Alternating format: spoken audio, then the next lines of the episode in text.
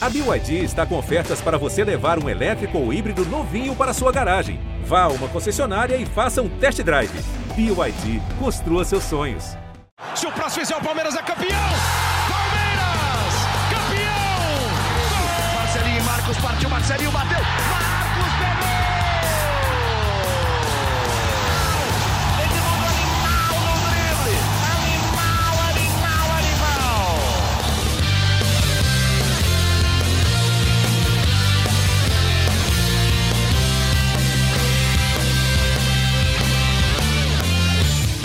Abraço para você, torcedor palmeirense. Estamos chegando com mais um GE Palmeiras, o seu podcast exclusivo sobre o Verdão aqui no GE. Um podcast com ares trágicos teremos hoje.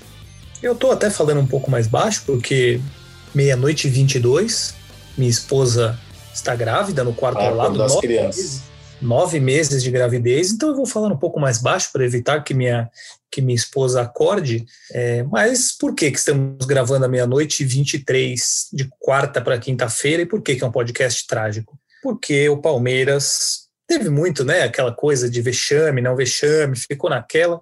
Aí o Palmeiras fez o favor de sim aprontar um vexame para quem quiser poder falar que foi um vexame.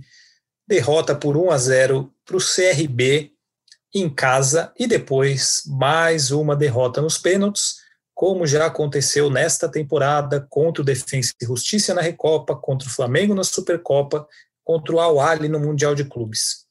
Palmeiras continua com o seu problema enorme em disputas de pênaltis e agora uma eliminação um tanto quanto inesperada para um time inegavelmente inferior. Eu, Fabrício Crepaldi, estou aqui com Felipe Zito e Thiago Ferri para a gente analisar e debater por que, principalmente, que o Palmeiras sofreu essa eliminação tão desastrosa para os planos do time, para o técnico Abel Ferreira. E eu vou começar perguntando para Felipe Zito, que está me olhando com essa carinha fofinha. É uma coisa que eu vi muitos torcedores falando, Felipe Zito, Hum. e na internet, né, Twitter, aquela coisa. E aí eu te pergunto, culpados e responsáveis por esta eliminação do Palmeiras. Um grande abraço para você. Você tem tempo aí? Eu tenho todo o tempo do mundo. Na real, assim, é difícil falar é, bo- bom dia, boa tarde, boa noite. Não sei qual horário que nosso querido amigo ouvinte vai estar ouvindo.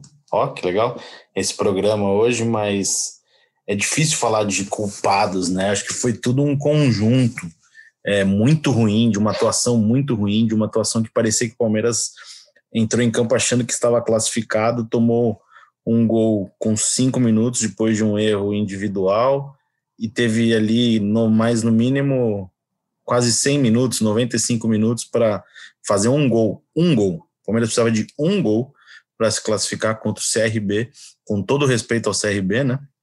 Que tem um time bem ajeitadinho, é, um time até com jogadores, alguns jogadores experientes, mas o Palmeiras não pode passar 95 minutos sem precisando de um gol apenas e não e não fazer um gol, né? É, acho que o Abel é o menor menor dos culpados, o menos culpado disso tudo, mas ele é um treinador que apresenta erros também, é, e ele tem que ter essa responsabilidade, não é porque é, ele fez tudo o que fez que, que ele está fora dessa, de- dessa parcela de culpa. Acho que agora, o, o- no nervosismo do torcedor, vai ser normal. Eu já vi um monte de gente mandando mensagem no Twitter, pergunta, vai falar que no time não tem reforço, que o treinador está cobrando o jogador e não tem, que daí tem aquelas questões de sempre que perde, jogador que não tem compromisso, esse time é ruim, é, tem que ir embora todo mundo.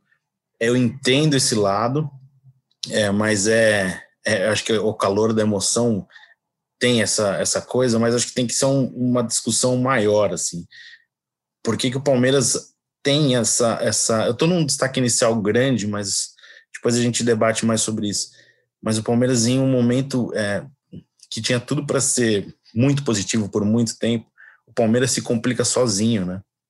E o Palmeiras cria esses, esses adversários, esses, esses obstáculos que a gente precisa começar a analisar melhor por que, que o Palmeiras só engrena nas temporadas depois de seis meses. Tem sempre um problema, tem sempre uma mudança de treinador para dar uma motivação maior para os jogadores.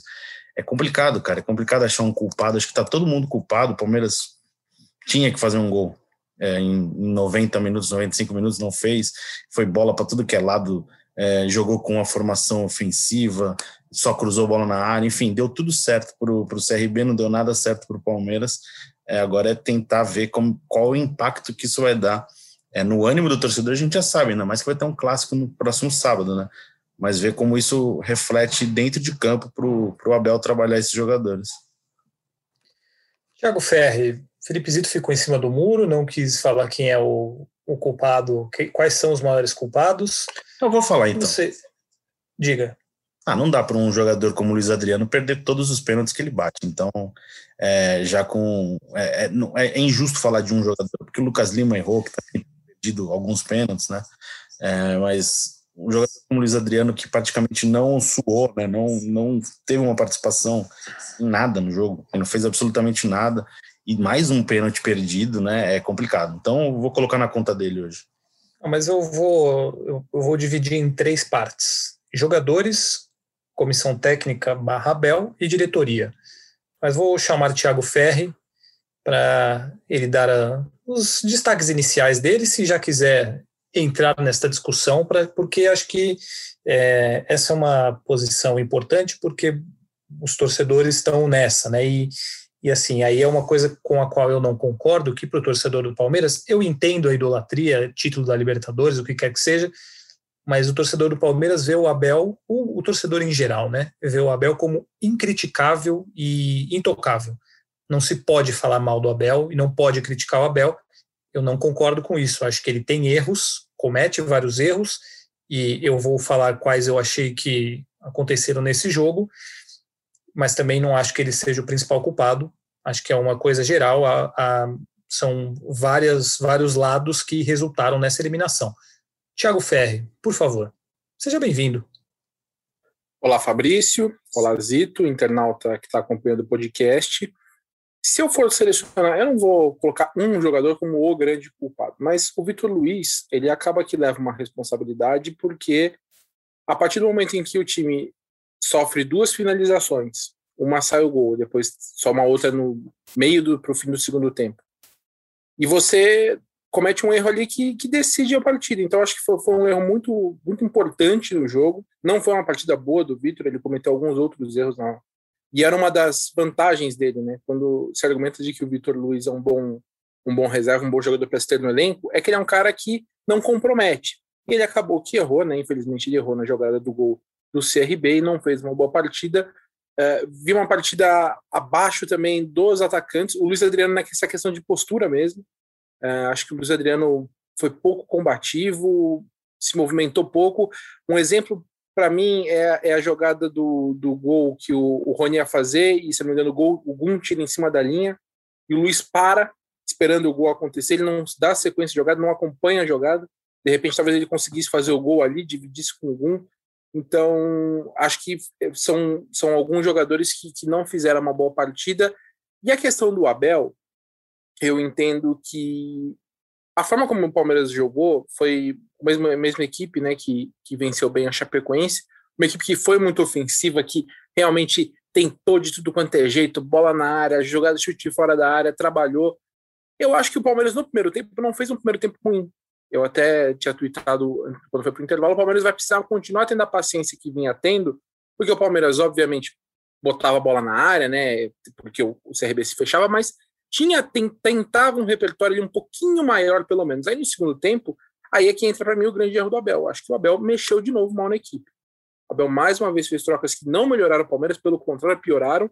Porque se você está enfrentando uma equipe muito fechada, eu não vejo muito sentido você tirar os, os dois pontas e aí ficar com o William junto da, ali na área você tem só o Breno Lopes, tanto que o Palmeiras, quando o Breno entrou, ficou forçando todas as jogadas do Breno Lopes e ele até conseguiu algumas, alguns bons lances, mas ficou muito sobrecarregado em cima dele ser essa opção de lado. Então, eu acho que o Abel não fez boas mexidas, ele não vem fazendo boas mexidas, por mais que o Palmeiras seja uma equipe muito forte, tenha grandes momentos nessa temporada, eu acho que ele tem tido dificuldades para mexer durante os jogos. E aí, para pegar o, a carona do que você falou da questão de a responsabilidade da diretoria, a gente tem que lembrar também, a gente tem que também entender que a diretoria não fez um, um trabalho, acho que ideal, na montagem do elenco para essa temporada. É, tem a questão dos desfoques por convocações, tem jogadores machucados, mas de fato acho que o Palmeiras poderia ter agido, ter sido melhor no mercado, buscado algumas opções. Agora vai ter reforço para o ataque, né? Tem o Dudu que está voltando, tem o Borja que pode voltar e o Davidson que já voltou, mas que eram jogadores que não estavam sendo, não estavam em conta, né? Era esperava-se que fossem negociações feitas nessa temporada. Então o Palmeiras não foi bem no mercado. E eu acho que aí completa esses três, esses três pilares que você citou, Fabrício.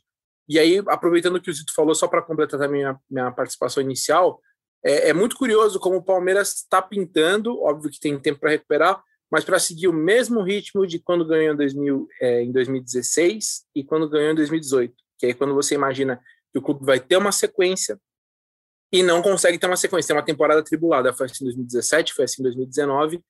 Vamos ver, o Palmeiras agora tem Libertadores e Campeonato Brasileiro pela frente.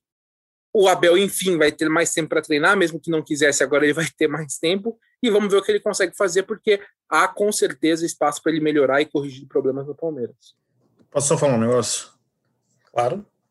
Eu não, não quero que a minha frase anterior é, coloque apenas o Luiz Adriano como culpado. Acho que eu fui equivocado nessa parte, mas acho que ele foi um dos destaques negativos do Palmeiras e concordo com o Tiagão falando de planejamento. Poderia sim ter mudado um pouquinho o elenco, uma peça melhor, uma peça a mais. É, acho que isso, isso, sim poderia ter sido trabalhado. Concordo com todos vocês falando da parte de alterações. O Palmeiras não melhora nas partidas depois de substituições, raramente isso acontece, né? Então acho que o Palmeiras precisa e o Palmeiras precisa embalar de novo, né? O Palmeiras está com muitos destaques que eram destaques é, individuais, não estão funcionando mais nessa, nesse início de temporada, né? Essa é a questão que eu vejo que às vezes falta para o Palmeiras embalar no começo do ano. O Palmeiras foi campeão em 2016, mudou o treinador é, no meio da temporada. Aí embalou com o Cuca. Em 2015, a mesma coisa, trocou de treinador no meio da, do, da temporada, foi campeão com o Marcelo Oliveira. 2016 com o Cuca. 2017 mudou e não ganhou nada. Depois, 2018, trocou o Roger pelo Filipão, foi campeão. 2020, depois de ser campeão paulista, trocou o treinador para ser campeão da Libertadores e campeão da Copa do Brasil. Até que ponto é sempre o problema o treinador? Acho que é uma coisa que tem que se pensar um pouquinho aí, porque todo ano, é todo enredo, toda vez é a mesma coisa. Não é necessário, não, não existe imaginar que emitir treinador. Pelo amor de Deus, o Abel tem que cumprir o contrato dele e, se possível, renovar com o Palmeiras. Porque o Palmeiras encontrou um cara inteligente, diferente, que deu certo. Precisa evoluir, pode evoluir, pode melhorar. Só que essa questão de sempre a questão é, de sempre precisar de alguma coisa diferente no meio de uma temporada para motivar, não sei se motivar é a palavra certa, mas para fazer esse time engrenar é algo que precisa, precisa se pensar. E o Palmeiras não pode. O Palmeiras precisa ter um elenco é, para uma temporada inteira, jogando bem, regularmente, do começo ao fim. Não precisa de uma novidade para mudar e fazer esse time arrancar. Então eu vou dar minha opinião agora sobre a eliminação e o que eu acho com relação a cada um desses lados que, que compõem o Palmeiras e que são os responsáveis por essa eliminação. Vamos lá. Começando pelo Abel. Não acho que é o maior dos culpados, e eu já falo aqui que para mim o maior são os jogadores.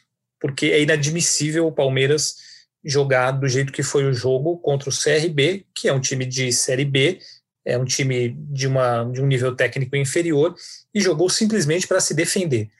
E aí eu digo os jogadores, eu digo por falta de competência para fazer gol, é, de furar a defesa do CRB, e aí a falta de vontade de alguns jogadores. Estou Luiz Adriano e, e, assim, houve lances que foram é, inexplicáveis a maneira como ele se comportou.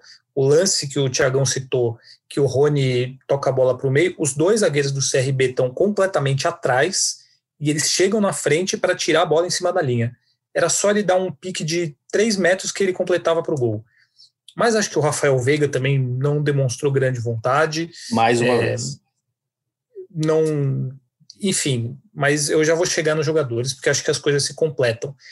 É, com relação ao Abel, eu acho que ele cometeu erros nesse jogo e alguns erros que ele vem cometendo. É, por exemplo, o Vitor Luiz errou. Hoje não tinha quem colocar, não tinha. Mas ele já bancou o Vitor Luiz de titular, deixando o Vinha no banco. O que para mim é completamente inaceitável. Não dá para você deixar o Vinha no banco e o Vitor Luiz titular.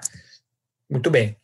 É, as alterações algumas para mim são completamente sem sentido. Você tirar o Rafael Veiga, não estava jogando bem? Não estava, mas ele jogou 75 minutos, 80 minutos. O jogo está a 10 minutos de ir para os pênaltis. Você sabe que o seu time tem um problema seríssimo de pênaltis.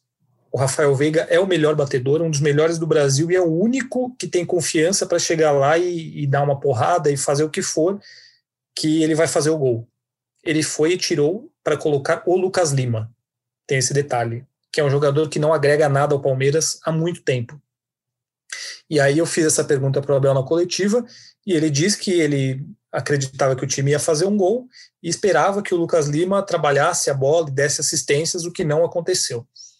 Ok, mas entendo o pensamento dele, mas eu acho, é, para mim, inaceitável também essa substituição. Aí entra também substituição de trocar um lateral pelo outro. Eu teria tirado o, o Vitor Luiz e colocado o Gustavo Scarpa na esquerda é, porque o time estava botando muita bola na área e o, o, Gustavo Scarpa cruza muito melhor do que o Vitor Luiz, então acho que foi mais um erro dele. Aí também teve a substituição que o Thiagão falou: você tira um ponta, coloca um, um William. Enfim, acho que o Abel cometeu erros e ele comete como qualquer treinador. Com relação à diretoria, eu acho muito. É muito fácil você jogar o peso de uma eliminação em cima da diretoria, eu quero dizer o seguinte, porque você desculpem, mas você não precisa de grandes reforços ou o que quer que seja para você passar pelo CRB tendo ganhado o primeiro jogo de 1 a 0 fora de casa. Então, tem que se criticar a diretoria? Tem. Concordo que precisava de mais jogador, e aí acho que hoje ficou evidente a necessidade de um centroavante, e aí acho que essa crítica deve ser feita à diretoria o Abel pediu um centroavante e ele não chegou, ele não veio. E aí num jogo como hoje você precisava de um centroavante. Mas o que eu quero, o que eu digo com relação que é muito fácil é que assim, não é isso que justifica o Palmeiras perder para o CRB, porque estava lá o Rony, estava lá o Luiz Adriano, que é o centroavante titular, estava é, lá o William, que joga como centroavante. Então, sim, precisava de um centroavante, precisa. A diretoria errou em demorar, com certeza mas não é pela por isso, entendeu? Não, não é a falta de reforço que fez o Palmeiras ser eliminado pelo CRB.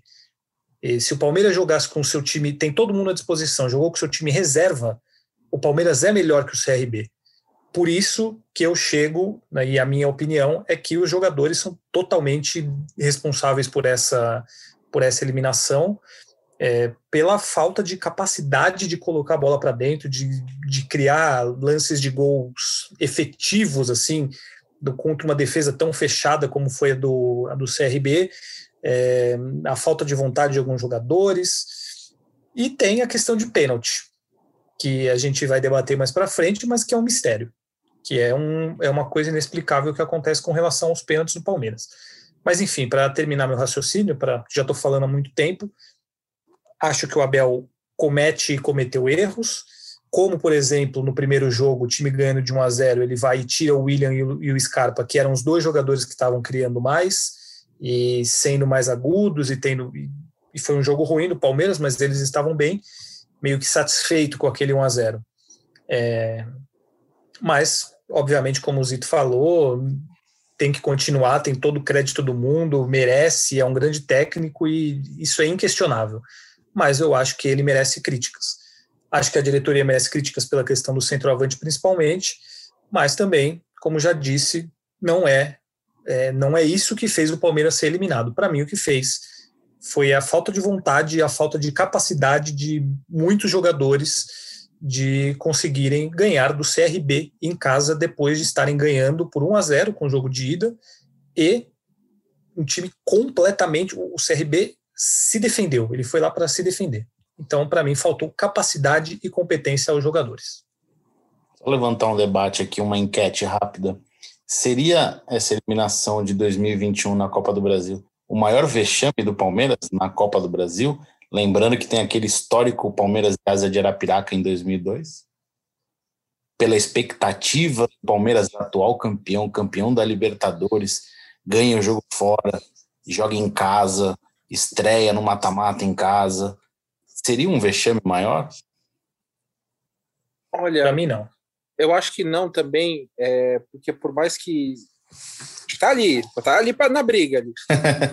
mas, eu, mas o Asa, mas o Asa era uma naquela época se tratava o Asa como uma equipe mais amadora até, né? É Assim, verdade. é, e querendo é que a gente também fica com a imagem do Palmeiras de 2002 pelo rebaixamento, mas pelo menos dentro do Palmeiras existia a expectativa de que eles achavam não, a gente tem um elenco aqui para brigar, para classificar entre os oito no Brasileiro, de repente brigar pelo título.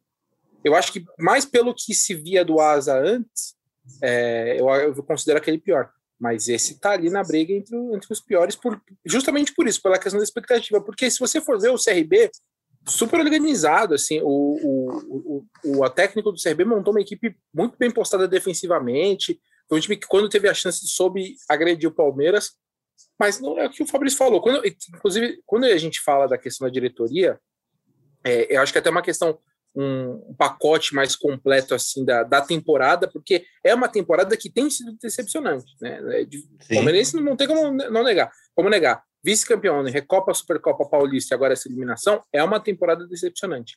Então, eu acho que a, a diretoria entra mais nesse bolo da temporada, que o A Fabrício falou, tá temporada, do, a, tem- a temporada, né? Não o Temporada, ano. Assim, a isso, temporada isso. depois do título da Copa do Brasil. isso aí. Exato, exato. É, é isso que eu tô falando. Acho que a diretoria entra nesse, nesse é, na parte da culpa, entra nessa questão, se você for olhar a temporada como um todo. Obviamente, o que o Fabrício falou é perfeito, assim. O Palmeiras independente, se o Palmeiras estivesse jogando com o time B que jogou o Paulistão, era para ter ganhado do, do, do CRB em casa, não tenha dúvida. É, eu acho que a diretoria entra nessa questão dessa temporada que até agora está se mostrando mais amarga do que doce para o palmeirense. Né? E com relação a- ao vexame, eu, eu também acho que o do Asa foi pior. Eu acho que o do Vitória foi pior também. É, teve o tomar 7 a 2 é Um verdade. 7 a 2 em casa.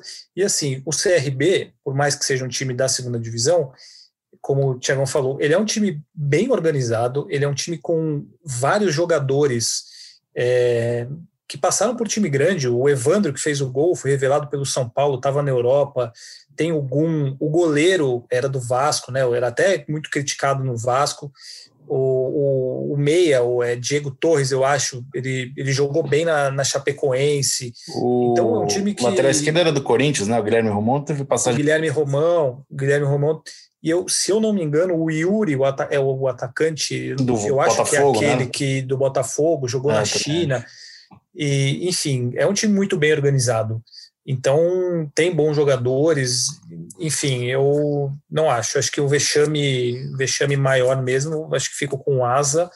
E talvez esse do Vitória, porque foi muito feio, né? Se tomar de Esse- sete. Esse do Vitória, eu lembrei agora, só para a gente encerrar esse assunto, para muito palmeirense, a geração Wagner Love, Edmilson, Diego Souza só virou realidade por causa do 7 a 1 7 a 2 não lembro nem quanto foi. 7 a 2 7 a 2 Porque o Palmeiras só. A primeira oportunidade que esses garotos têm é no jogo da volta, que o Palmeiras vence lá por 3 a 1 Foi ali, tipo, esses moleques vai dar algum resultado. E deu, né? Então, pelo menos disso, isso o Palmeiras conseguiu tirar positivo daquele vexame lá. E agora vamos falar de pênalti, que eu acho que é um vexame maior também. Pois é, o, o, que que acontece?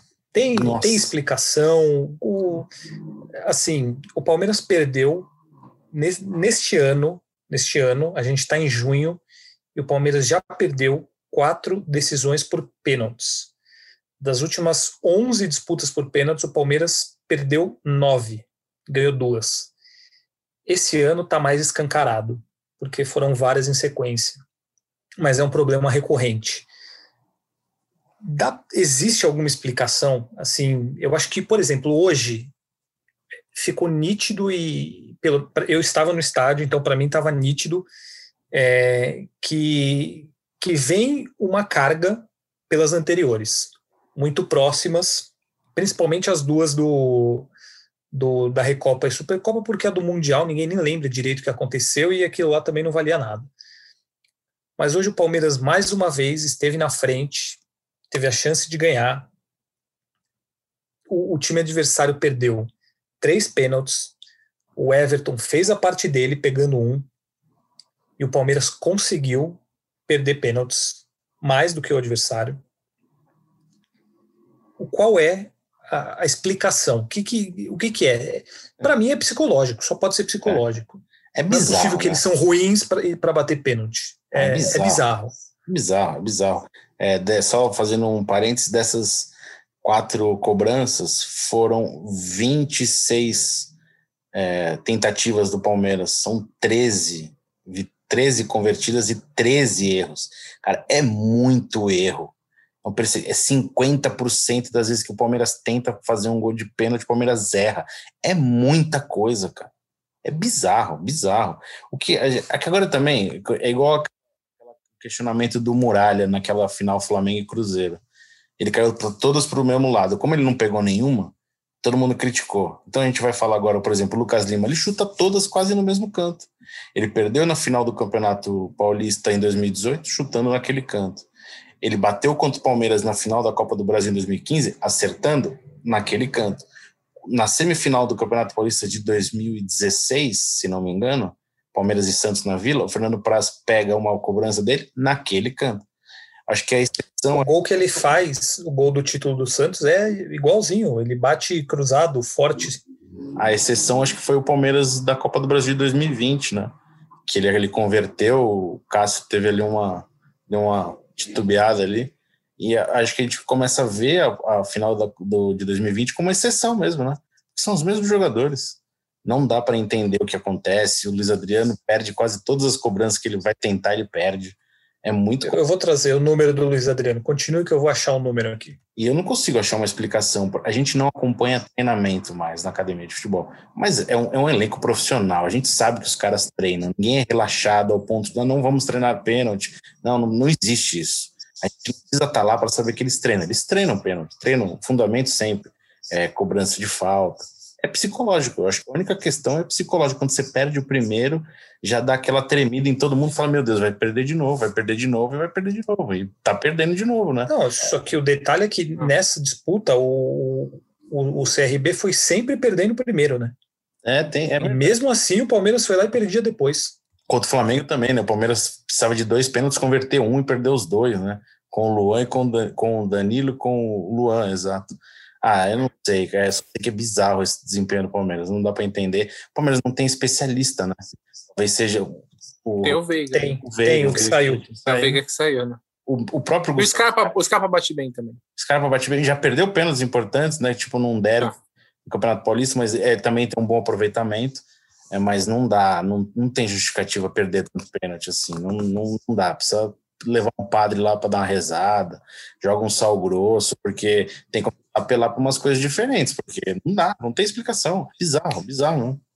É, e, O número e do se- Luiz Adriano, rapidinho, é do, do Paulista de 2020 para cá, não sei se ele bateu antes, mas um, dois, três, quatro, cinco, seis, sete, oito pênaltis é, batidos do Paulista de 2020 para cá, seis erros e dois gols feitos. Ele fez contra Santos e Corinthians no Brasileirão e perdeu contra Água Santa, Tigre na Libertadores, Vasco no Brasileirão, aí Al Ali, Defensa e Justiça e CRB.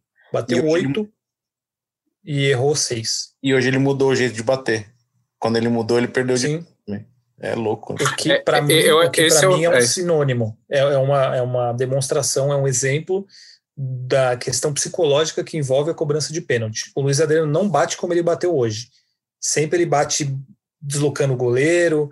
É, hoje ele tentou bater forte e mandou a bola lá na Turiaçu.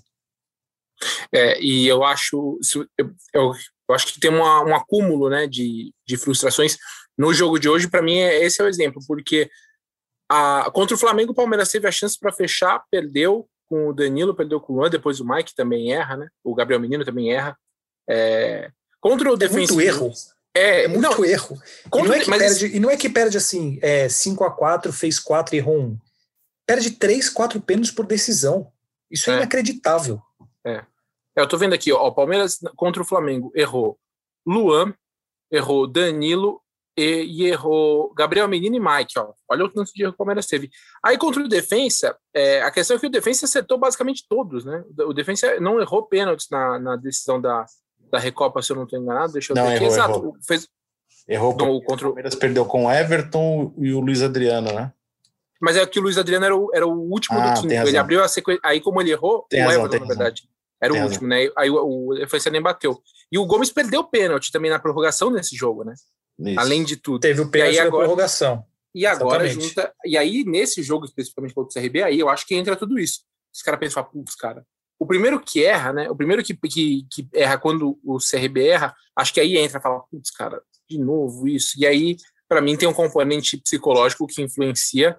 É aquela coisa, assim, Palmeiras só vai se livrar disso quando vencer de novo, porque é o que vocês falam, o Palmeiras, Palmeiras até a gente não vê mais treino, mas eles relatam, ah, hoje jogadores treinaram finalizações, treinaram pênaltis. Então, ao treino, existem pênaltis mal batidos. Né? O, o, o pênalti do Breno Lopes, por exemplo, hoje foi mal batido. O pênalti do Luiz Adriano é mal batido. Mas nesse caso, eu acho que agora esse componente psicológico está tendo um peso muito grande. Para mim, teve muita influência nesse jogo com o CRB. E tá voltando o Dudu, né? Que tem um histórico curioso com relação a pênalti, porque ele era criticado pela torcida de, por não bater pênalti, né? O Davis, lembra do Davidson contra o, o Barcelona de Guayaquil? Que ele falou que Sim. o, o Cuca pediu para ele bater em 2017, falou que estava doendo as duas pernas e cabeça, ombro, tudo, e falou: não, não bato, não bato não. Quem, quem tá voltando aí que bate pênalti? Miguelito. Miguelito não teme. Pega a Mas bola e bate. também, né? Eu lembro dele num Palmeiras e Penharol, que a gente, quando eu era posicionado ali meio que na, no escanteio, né, na área de imprensa era ali ainda, a bola veio quase na gente, de tão longe do. Ó, vou, antes da gente passar para perguntas dos nossos internautas, tudo bem, a gente abre outra chamada, já tá tarde mesmo, tamo, beleza. É, algum destaque positivo? Não. Não? Não. Eu gostei do Scarpa. Não, não, eu, eu ia citar o Scarpa. Ele, ele errou muito, mas foi o único que tentou. Então, Não, tipo, que se ele merece, assim, nossa, é, é aquela classe ruim que o cara que tira cinco falou, "Ó, é bom. E você foi ruim igual todos, só você só foi, não foi tão ruim quanto os outros, entendeu? não, mas ele pelo menos foi o cara que mais. Ele deu 12 chutes. Até exagerou um pouco, né? Mas assim, ele foi o cara que tentou, que se apresentou, que foi atrás da bola, que apareceu para jogar, eh, driblou. Vários desses chutes dele, ele ameaçava, cortava, o cara passava, ele chutava. Precisa botar o pé na forma? Precisa, porque pô, 12 chutes nenhum, nenhum golzinho é, é duro, né? Mas não, eu gostei, assim, acho que dele. O Everton, é, ele faz uma defesa que salva o Palmeiras no segundo tempo. No gol ele não tem o que fazer e ele pega um pênalti como sempre ele pega. É, mas aí ele não tem a ajuda dos companheiros, né? Mas eu gostei, o Scarpa eu, eu achei o restante uma tragédia, assim. é, eu acho até que o Felipe Melo, por exemplo, é que ele não acrescentou nada no jogo, é, pela Pô, eu função ia dele falar o ali. Felipe. Eu- o Felipe foi bem naquela hora que, quando o Palmeiras fazia o abafa no CRB, que aí ele ia quase que na, na meia-lua do, do, do CRB, ele atrapalhou, conseguiu roubar algumas bolas, mas acho que É. também não, não foi nada assim. Meu O Deus, Felipe- que grande jogo. O Felipe vai ser um jogador que vai. O Palmeirense vai precisar rever a característica dele, né?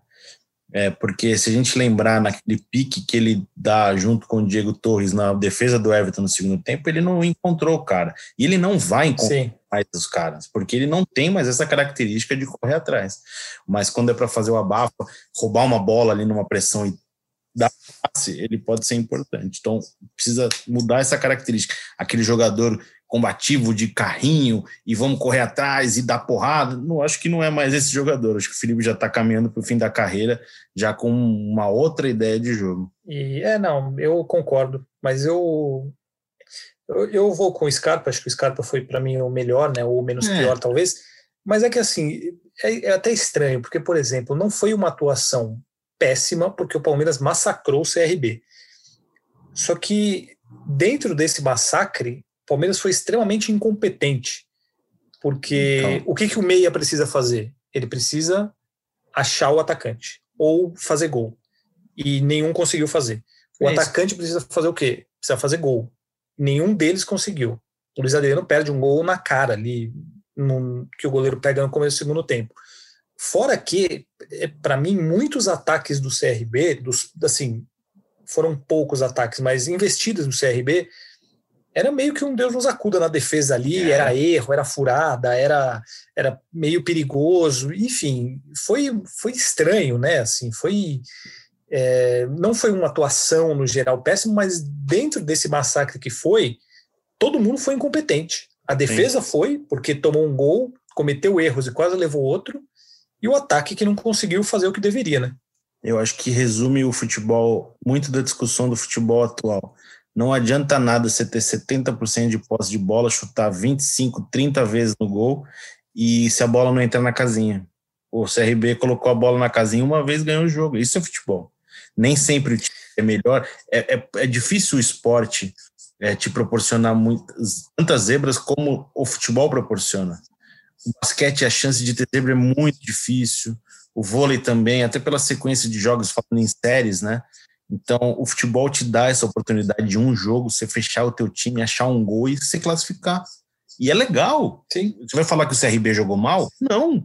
O CRB jogou no jogo dele, jogou o jogo dele perfeito. Na proposta dele? Na proposta dele foi um jogo bonito e perfeito. O CRB está de parabéns. E o Palmeiras com 70%, com 50 chutes a gol, está eliminado e está colhendo uma crise aí. É o futebol, é. então. É a discussão atual, né? Essa é, é a minha cruzada, né, contra essa história, que assim, o Palmeiras, o primeiro jogo contra o CRB, jogou bem? Não jogou bem. Criou pouco, estava naquela linhaca, não atacou tanto. O que, que aconteceu? ganhou de 1 a 0. Hoje, nossa, posse de bola 200%, finalizações 315. Aí o torcedor saiu mais feliz no jogo da semana passada ou no de hoje? É. Então, eu, resultadista que sou, quero que meu time ganhe o jogo. Não estou preocupado se ele vai contribuir para é, o debate do futebol brasileiro, se ele vai contribuir para a evolução, não sei do que. Eu, enquanto torcedor, eu quero que meu time ganhe o jogo. Pode ser de 1 a 0 jogando mal, porque aí acontece como aconteceu hoje. Tem milhões de chances, não faz gol e beleza. O, a contribuição para o debate aconteceu e o CRB que está comemorando a vitória agora lá. Uh, vamos para o, as perguntas dos internautas, dos nossos ouvintes, Felipe Zito agora. Vamos começar a ler neste momento. Então vamos lá, começando aqui com o Lucas Guarilha. Ele pergunta se não vale refazer alguns conceitos sobre o elenco forte. Sempre que vejo análises, colocam Zé Rafael como bom jogador, Mike como bom reserva, Vitor Luiz como esforçado. Isso blinda a necessidade de reforços. Eu continuo achando o Palmeiras tem um elenco bom, principalmente para o futebol brasileiro, e eu acho o Zé Rafael um bom jogador. O que, que vocês acham? Eu acho também. Não dá para a cada momento. Primeiro elogia porque o Palmeiras chegou no Paulista e na Libertadores bem nos dois nos dois mata-matas, porque tinha um elenco que rodava time A e time B. Aí agora falar, ah, não, o elenco não é tão bom. O elenco é bom. O elenco pode não estar desempenhando tudo o que se espera, mas o elenco tem boas peças. O Mike, de fato, é um bom reserva. O Vitor Luiz é um reserva também que cumpre ali.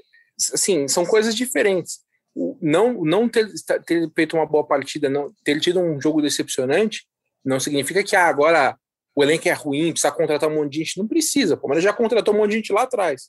Agora o Palmeiras precisa melhorar o elenco que tem e já é um elenco bom.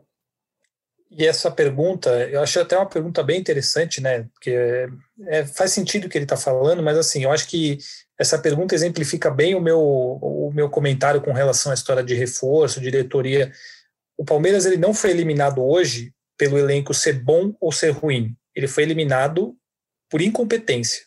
É isso. O, o elenco, na minha opinião, continua sendo bom, precisa de mais uma peça ou outra, é, mas ele continua sendo bom. Ele continua tendo grandes jogadores, tanto que o Palmeiras tinha 10 reforços, é, 10 desfalques, e estavam lá jogando. Gustavo Scarpa, Rafael Veiga, Rony, Luiz Adriano, Wesley, todo mundo que foi destaque no ano passado o Renan, que a torcida ama, o Luan, que para mim é um bom zagueiro, o Everton, Felipe Melo, enfim. Então, para mim, o elenco continua sendo bom e hoje foi eliminado por pura incompetência. De um elenco bom que foi incompetente. Aqui a pergunta do Gui Underline Porco 92. É, ele, uma pergunta interessante: de que adianta não contratar para manter a saúde financeira e cair precocemente na Copa do Brasil e assim perder milhões? É um bom questionamento mas eu concordo com o Fabrício, que falou um pouquinho antes, mesmo o Palmeiras sem reforços, era ter passado pelo CRB. E vocês? Acho que é um bom questionamento também, mas é, é, é isso aí. A, mais uma vez, a eliminação de hoje não passa por ter ou não reforços, passa por, pelo time não ter conseguido ganhar por ter sido incompetente. Para mim é isso. Se você pega um, um Flamengo da vida, um Atlético Mineiro, e aí você perde os dois jogos, aí você pode falar, tá vendo como o elenco do Atlético e do Flamengo são muito superiores ao do Palmeiras? Que não é a minha opinião, mas enfim, aí é uma coisa. Agora, do jeito que foi contra o CRB, não tem a ver com, com elenco forte ou elenco fraco. Para mim é uma questão simplesmente de falta de competência no jogo de hoje. Uma. Falando, ó, duas perguntas aqui, Gustavo Penteado e o Bruno Barbato, eles falam mais ou menos o mesmo, mesmo assunto. O que devemos fazer com Lucas Lima e por que o Palmeiras continua com Lucas Lima no elenco? É complicado, né? Eu, olha que eu já acreditei diversas vezes nessa, no começo dessa temporada, eu já falei, não, agora o Lucas Lima vai, vai embalar, vai embalar. Mas quando você começa a perceber que o jogador aparece mais por acontecimentos fora de campo porque, do que dentro de campo, acho que é um indício que não, as coisas não estão funcionando, né? É, para mim, essa questão sobre o Lucas Lima é mais um exemplo sobre o que o, o internauta falou na pergunta anterior sobre reforços, porque não, primeiro que não é uma questão pura e simples de ah, vamos manter a saúde financeira. Palmeiras já vem de uma temporada de 150 milhões de déficit. O Palmeiras tem, o Palmeiras não pode ter mais uma temporada de, tão deficitária como foi a última. Então não é só ah, a gente está mantendo porque a gente quer ter um clube. Não, o Palmeiras já vem de uma situação complicada, assim como todos os outros da pandemia. E uma das questões complicadas é que não se negociou jogadores, não se conseguiu negociar jogadores, como o Lucas Lima, que é um dos principais salários do elenco, um jogador que não performa pelo que, se, pelo que ganha. É, é inegável isso, porque ele chegou com uma expectativa alta, com um contrato muito bom amarrado quando ele saiu do Santos e não entregou. E aí fica muito difícil, porque é um jogador caro, é um jogador que não performa, é que você vai arranjar interessados por ele? É uma coisa complicada. Então, vira essa situação. E, eu, e assim, o Lucas Lima, o pessoal fala muito bem dele internamente, os jogadores gostam dele e tal, mas é um problema. E, e, e, ele não é o único jogador. Eu acho que tem alguns caras ali que o ciclo se acabou e são caras que são jogadores caros e que aí acabam que, que acontece com isso. Que é o cara também, quando você fala, putz, é o Lucas não vai resolver nada é ruim pro cara também, não é uma situação legal. É o, por exemplo, que eu comparo com o Davis. Aquele cara que o torcedor vem entrando e fala, ah, legal, vai entrar o Davis. Vai resolver nada. E então é, é, é, um problema de fato que o Palmeiras tem a resolver e que eu acho que não vai conseguir resolver. Eu não acho que o Palmeiras vai conseguir negociar esses jogadores em breve. Concordo. A pergunta é o que tem que fazer com o Lucas Lima. O Palmeiras não tem o que fazer com o Lucas Lima, porque ninguém vai pagar o que ele ganha e um contrato extremamente deficitário para o clube. O Lucas Lima não tem culpa de pagarem isso para ele.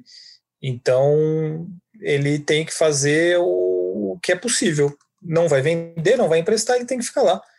Lembrando que o contrato feito pela diretoria antiga, que muita gente defende a volta, né? É, isso, o isso torcedor é um, às vezes tem. Isso é de uma loucura que eu não consigo entender. o torcedor às vezes tem memória curta, né? E e critica vários jogadores e questão financeira, e aí critica essa diretoria, sendo que quem, quem fez contratos bizarros, como o do Lucas Lima, é da antiga diretoria que a torcida quer que volte agora, né? Enfim, é só uma, um parênteses pra, porque tem a ver com a história do Lucas Lima. Mantendo o assunto direção, o Luan Tunice pergunta por que Gagliotti e Anderson Barros só dão as caras quando o time conquista um título. Eu acho que eles não aparecem nem quando conquista título, principalmente o Barros, o Gagliotti um pouquinho mais, mas eu concordo que a diretoria deveria aparecer mais para falar mais e hoje era um bom momento de você chegar e falar, ah, tudo bem, aconteceu, um resultado difícil, mas vida que segue. Eu acho que é uma crítica justa a, a omissão da diretoria do Palmeiras em diversos momentos. O que vocês acham? Eu, eu defendo, eu falo isso há muito tempo. O Palmeiras tem uma dificuldade muito grande para se comunicar com seu torcedor. Não é de agora, não é dessa diretoria, já é de antes. É, já, eu acho que ao longo da, da, da, da gestão é um problema essa questão da comunicação com o torcedor. O Barros, falando especificamente do Barros, que ah, o Barros não aparece. O perfil do Barros é esse. Inclusive, o Palmeiras contratou o Barros, não, obviamente não foi por isso, né? Mas uma das coisas que o Palmeiras levou em conta, ele é um cara que ele é low profile, ele é um cara que ele é mais dele, ele não vai ser a estrela do departamento. Inclusive, muita gente internamente elogia por isso, porque ele é um cara que ele, divide tudo com todo mundo. E o Palmeiras vinha de uma gestão muito centralizadora com o Alexandre Matos, que era quem, tudo bem, quando tinha crise, ele que aparecia, dava entrevista, não sei o quê. O Barros é um estilo diferente, é o estilo do cara, e o Maurício Gagliotti também é uma gestão que entende que não precisa ficar falando o tempo inteiro, porque é, entende que não pode se pautar pelo que vem de fora. Porque a avaliação deles é: nossa avaliação do trabalho é boa, a gente entende que as coisas estão correndo bem internamente, não tem por que a gente falar. Eu não concordo com essa afirmação na maioria das vezes. É, não, acho que é, é, uma boa estratégia em alguns momentos, mas em dados momentos acho que é importante chegar ao presidente, principalmente o presidente, acho, chegar a falar, explicar. Um caso clássico para mim, por exemplo, era ser mais claro na, na questão de contratações, das dificuldades do Palmeiras. O Palmeiras tinha que ter explicado na voz do seu presidente ou na voz do diretor, que seja, mas de uma forma clara, qual é a situação, por quê? Porque tudo bem, é que nem o, o, o internauta perguntou antes, ah, saúde financeira, explica, seja claro. Acho que falta isso, falta ser um canal mais direto, mais claro, e isso é uma coisa que passa pela gestão como um todo.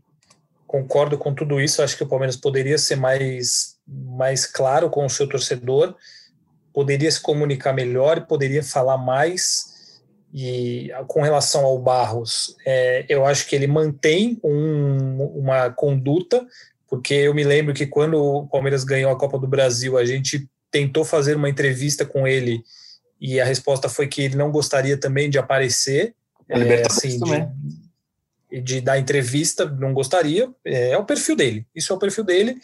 E, e eu acho legal que, se, que seja sempre na derrota ou na vitória mas dentro disso eu acho que a diretoria em geral, presidente e diretoria poderiam aparecer mais e se comunicar mais com o seu torcedor por conta de tudo isso que fica dessa fala isso, fala aquilo, fala aquilo e você não sabe qual é a posição oficial do clube. Acho que isso faz um pouco de falta mesmo. Já ó, quase foram mais de 70 mensagens nessa madrugada. O pessoal tá meio pistola aí com o Palmeiras no fim, de, no fim do jogo, né? Com essa eliminação. Muita gente falando de Lucas Lima, diretoria, é, premiação, por que, que a premiação não foi revertida em reforços, a gente já falou bastante. É, algumas, algumas pessoas perguntaram se o Abel, qual é a parcela de culpa do Abel, se o Abel erra nas substituições, a gente respondeu. E já para já encerrar, né? Aqui a Ludmilla brinca perguntando quanto que o cobra o Marcos Assunção para ensinar os jogadores a bater na bola. Gabriel Amorim é, pergunta se o Palmeiras não deveria investir em um preparador para batidas de pênaltis. É, não sei. o que, que, vocês acham aí? Eu, não, então vamos seguir aqui, só mais uma eu pergunta. não sei. Boa pergunta, nunca imaginei, nunca imaginei essa função. E aí teve... Não, eu sou a favor, eu sou a favor de técnico de ataque e defesa, né? Eu sou um grande fã de futebol americano, mas puta, batedor de pênalti para mim é, é, treino, não é você aprender como bater, é você treinar porque os caras são profissionais há muito tempo, né? Teve um cara que até brincou, brincou não, não sei se brincou, né? Mas ele mandou uma mensagem aqui hoje, Luiz Adriano Evair, eu acho que hoje o Evair. É que eu não lembro o nome dele, eu perdi aqui nas mensagens, senão eu li o nome dele. Acho que hoje o Evair, né? Hoje, ontem e antes de ontem também. Ainda mais chegando perto aí de mais um derby em 12 de junho, né? O pessoal vai escolher o Evair mesmo. Então, vamos, acho que fica a dica, né, para o torcedor palmeirense que a gente volta antes do fim da semana para fazer um podcast só sobre Palmeiras e Corinthians. A gente está nesse aqui, como foi uma, um vexame a eliminação do Palmeiras, a gente achou por bem falar, tratar tudo de Copa do Brasil nesse episódio. A gente volta na, ainda nessa semana, na quinta ou na sexta-feira, para falar só sobre Palmeiras e Corinthians, em mais um 12 de junho, não é isso, Fabrício? É exatamente isso. Mas você pode mandar aquela última que só você tem? Aquela última pergunta? Estou é, aqui procurando a última pergunta aqui, ó. A Liliana Long, ah não, ela perguntou quando o Lucas Lima vai ser dispensado, é difícil. O Cristiano Henrico, Renato Gaúcho para ontem, eu acho que não. O que vocês acham para mim? Não faz não, Pelo amor de Deus. Não. Pelo amor de Deus. Não. Aí o Breno Lopes, ao minuto 99, manda todo mundo a merda. Aí vocês terão minha audiência. Quem? O Breno Lopes. Ah, pra gente mandar. 99. É. Ah, olha, olha, Breno, Breno Lopes. Você. Mandamos, então acho que é isso aí. É isso? Acabou? Não, acho que é assim, né? Aqui, uma última, vai. Peraí. Se mesmo sem torcida esse time treme nos pênaltis, como seria com torcida? Isso é uma boa pergunta. O Gregory Fava que, que manda é, muito sobre o desempenho do Palmeiras sem torcedor. É, para muita gente, a molecada não teria tanto espaço como teve, né? Tanto destaque também. É, até a questão do Abel, né? Eu não sei se o Abel suportaria a turma do amendoim, é, conhecendo o perfil dele ali, aqueles, aqueles senhores corneteiros atrás do banco, ele que é um cara bem intenso durante os jogos. É um outro tipo de time, de, de jogo, né? Que esse time teria com a torcida em campo, com a torcida no estádio. Eu, ah, eu, eu acho. Eu, eu fico pensando, o primeiro exemplo para mim é se o Corinthians empata a final do Paulista nossa. daquele jeito com o torcedor no Allianz Parque. O que teria acontecido no estádio antes dos pênaltis? É, e é, para mim, aí vai desencadeando. O que seria River e Palmeiras na Argentina com, jogando com o Patrick de Paula, Gabriel Menino e Danilo? É, assim, eu, eu tenho para mim que o Palmeiras se aproveitou muito bem do fato de estar, não de estar numa pandemia, óbvio que não, mas de estar jogando com estádios fechados nesse momento, né? E isso aproveitou para subir os garotos, uma equipe sem tanta pressão, e acabou que gerou algumas coisas, como por exemplo, para mim o Luxemburgo teria caído muito antes se tivesse torcida também. Mesmo depois do título paulista, a pressão que se estava que estava naquela época teria caído antes, a pressão no Abel talvez seria maior agora pelos resultados da temporada. Então, de fato, eu acho que o Palmeiras tem muita influência esse ano sem torcida para o desempenho do Palmeiras. Encerramos, Fabrício. Acho que agradecer de novo todo mundo que mandou mensagem, não dá para ler todo mundo, mas muito obrigado. E voltamos em breve, né? Então é isso aí. Encerramos, né? Felipe Zito. Um abraço para você. Deixa eu me despedir Outro. de você. Tô com saudade de vocês.